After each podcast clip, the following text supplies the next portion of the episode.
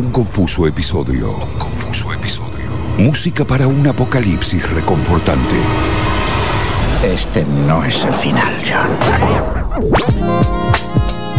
Miércoles de 20 a 22 por FM La Patriada. FM La Patriada.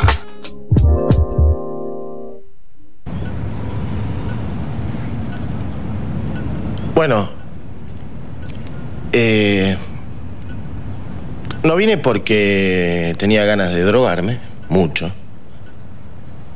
Y bueno, no, no lo puedo controlar. ¿Fuiste a alguna institución afín para intentar dejar? No, mi problema no es dejar porque no quiero dejar. El inconveniente es venir acá y no tomar. Eh, Guillermo, ¿y vos sabías esto de la cocaína y no lo trajiste al grupo? Bueno, yo me enteré fuera de terapia. Y no es bueno trabajar con algo que yo sé y el resto desconoce, porque eso sería un chisme y no se trabaja con chisme. ¿eh? A mí me parece que Gonzalo tiene un tema, es un tema que tiene que trabajar con nosotros. Y a mí me pareció que, bueno, él lo iba a traer cuando lo considerara conveniente. Y parece ser que fue hoy. Aparte te va a agarrar la novia de este y te va a meter en cana por falopero de mierda.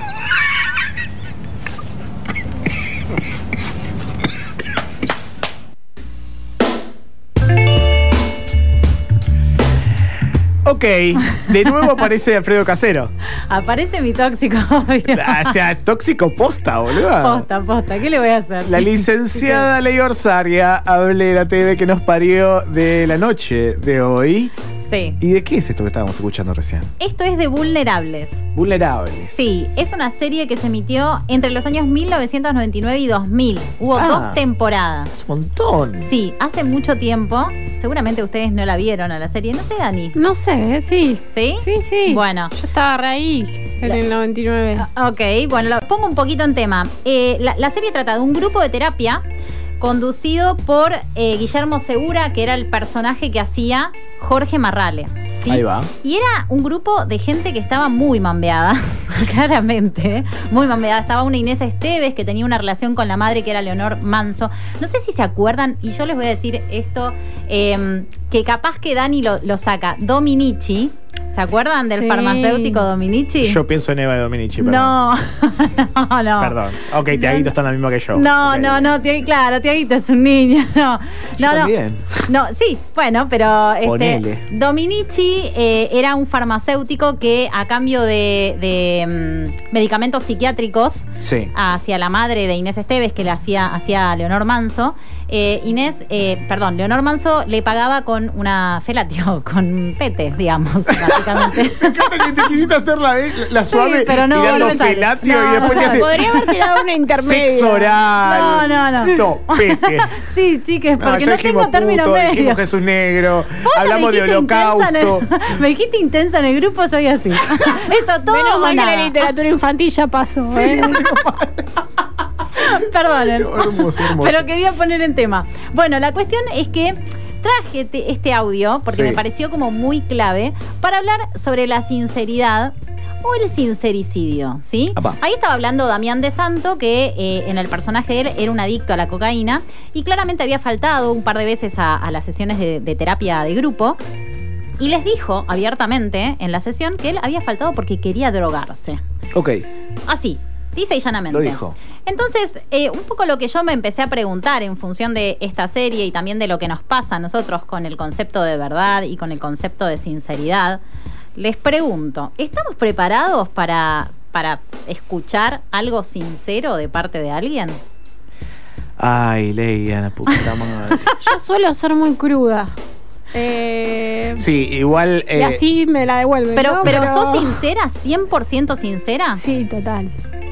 Sin filtro, digamos. Sin filtro. a Se me ver. vienen muchas imágenes a la cabeza. pero sí, Yo sí, puedo sí. proponer que eh, puedo creer y puedo decirlo para afuera que eh, intento serlo, Sí. Pero también está en que para ser sincero, Sí. hay que también estar seguro de lo que uno está pensando o sintiendo. Sí, yo, yo les cuento una anécdota personal. Yo, Dale. yo no, no tengo filtro, ¿sí? Sí, sí, nos dimos cuenta. Eh, bueno. También se puede ser sincero en la confusión. Abro debate, Ahí pero va. primero te Apa. escuchamos Oh, ahora. Bueno. Era, era ya chica, tenía más o menos 15, 16 años y tenía una compañera de la escuela que tenía mucho olor a chivo. Ah, ok. Y la realidad es que en un momento todo el mundo le, le hacía bullying porque la cargaban y ella no sabía por qué. Mi vida. Y la agarré en un recreo y le dije, mirá, pasa esto, tenés olor a chivo.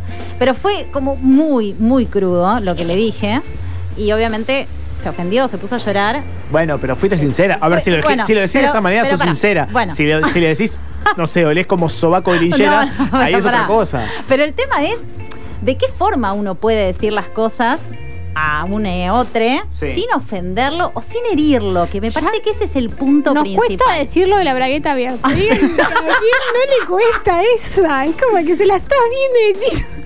¿qué Es no le tremendo. digo? No le digo. Esto- o la lechuga en el diente, ¿no? Digo, qué, Claro. qué difícil eso. Bueno, pero Imagínate decirle te amo a alguien. Es como, Claro. dale, O sea, es re difícil llegar a eso. Y bueno, pero uno piensa que quizás, bueno, la lechuga de última es como, bueno, tenés algo acá en el diente. Otra, la- el tema de la bragueta es, es porque, a ver, ¿Estás masculino. mirando bultos vos, Dani? Claro, mi- masculino. No, no, pero esto, esto de masculinidad frágil, ¿no? Sí, de masculinidad sí, frágil. Porque sí. si un chavo le dice a otro, eh, tenés la bragueta abierta, después viene el que me está mirando el bulto. Claro, obvio, ¿Entendés? obvio. Y es como, ay, tengo miedo de que me tomen de puto. Sí, sí, ¿No? sí. Claramente. Se, se juega, se entran en juego un montón de cosas. Cuando lo que se dice teniendo relaciones eh, entra dentro del suicidio. ¿Eh? ¿Qué? ¿Qué en dice? el momento del acto sexual, uno a veces dice muchas cosas. Sí. ¿No? Viste que se dice que ahí se dice la verdad, dice mucha gente, ¿no? Sí, los que están Sí. en pedo también. Como cuando estás borracho, sí. tal cual. Eh, Después lo discutimos eso porque para mí no es tan así, pero... A- abre otro, otra columna. Abro otro hilo. Hay muchos frentes Otra columna. abiertos. Sí, sí, sí, claramente. No, acá me parece que lo que está en juego es el concepto de verdad. Les voy a traer algo que dijo Darío Zeta que para mí es un chino, un chino terrible, que tiene que ver con la definición de Aristóteles sobre la verdad. Y vamos a tratar de descularla. ¿Qué es la verdad? Decir lo que. De, decir de lo que es, qué es, y de lo que no es, que no es, es verdadero. Y decir lo que no es, que no es, y de lo que es, que es, es falso. ¿Lo entendieron? No. No, no. Vamos, vamos más lento, vamos más lento porque no, no, No, no lo voy a volver a repetir porque es un trabalenguas, pero esta es la definición que da Aristóteles. En realidad, lo que él quiere decir es que la verdad es una función del lenguaje. ¿Sí? Y en las antípodas de esto está Nietzsche. Acá es filosofía barata y No, zapatos de ya la goma. ¿eh? chabona me salió con Aristóteles y Nietzsche. Claramente, filosofía barata y zapatos en de goma. dos pasos. pero o sea, dijo pete hace menos de 10 minutos. dijo pete. Soy muy ahora- versátil. Está muy bien, ¿no? No lo repitas, Facundo. Perdón, perdón. Bueno, Nietzsche que dice, ¿qué es la verdad? La mentira más eficiente. Y acá hay una polémica enorme, porque esto tiene que ver con la retórica. Sí. Y les vuelvo a preguntar algo más polémico. ¿Ustedes mienten bien? Sí. Como el ¡Ay, ya! Sí. ¡Ay, ya! No, no, Sí. ni ahí, no me sale ni en pedo. Sí. La careteada no me sale, boluda, no me sale, no, es parte de mí. No, una cosa es que mentir, otra cosa es la careteada. Es muy parecido. Eh, No, mm, no, no, no, no, no. Porque la mentira no es siempre mala. eh, Bueno, paren, escuchemos este, el siguiente audio. No, no, pero vos no, no entendés. En mi casa no hay lugar para ningún paisaje, ni para planta, no entran ni una maceta, ¿no? Es un departamentito de dos por dos que no. eh, no te subas a la fantasía de mi mujer. Ojo. Mira, Antonio, yo no comparto fantasías con nadie, ¿sabes? Y además, afloja un poco, ¿eh? No te entiendo, ¿qué? ¿Qué afloje qué? ¿Vos pensás que sos irresistible? ¿Yo? Sí. No. Mira, si vos fueras irresistible, yo ya te hubiera avanzado, ¿sabes? Y hablando de discriminación en la terapia, bueno, yo ahora discrimino entre el hombre que no me interesa ni como hombre ni como amigo de un cliente potencial. Igual hay que poner un contexto en todo lo que estamos hablando de Sí. vulnerables, que es el contexto de terapia. Sí, sí, sí, sí. Ahí claramente. sí que jamás he mentido. Y creo que en ningún lado he Justo sido iba a esa pregunta, justo. Si mentimos justo. en terapia, Sí. es que o sos sea, un si pelotudo puede- si mentís en terapia. Paren, paren, Perdón. paren. Porque la realidad es que depende también de cuán sincero seas con vos mismo. Sí, bueno, pero. Bueno, pero ahí está el tema. Pero eh, ser sincero es. des- a ver, al menos lo que yo creo ser sincero en terapia Sí. es decir todo lo que he pensado, lo que comprendo que he sentido de lo que estoy hablando. Y decir cosas que, que estoy seguro que hay cosas que dije en terapia que no dije fuera, jamás afuera a nadie. Bien, o sea, te pudiste sincerar 100%. ¿En terapia? Sí. Sí. Bien, excelente. Yo no. No, ¿Vos, Dani? yo creo que, yo creo que, a ver, eh, Sí. la verdad eh, se construye. Son Sí. relatos. Son relatos en momentos, en situ- situaciones. Sí. Entonces, Tiene que ver con la subjetividad. ¿cuántos mí. relatos nos construimos que creemos verdad, pero que en realidad es para sostener un montón de boludeces, ¿no?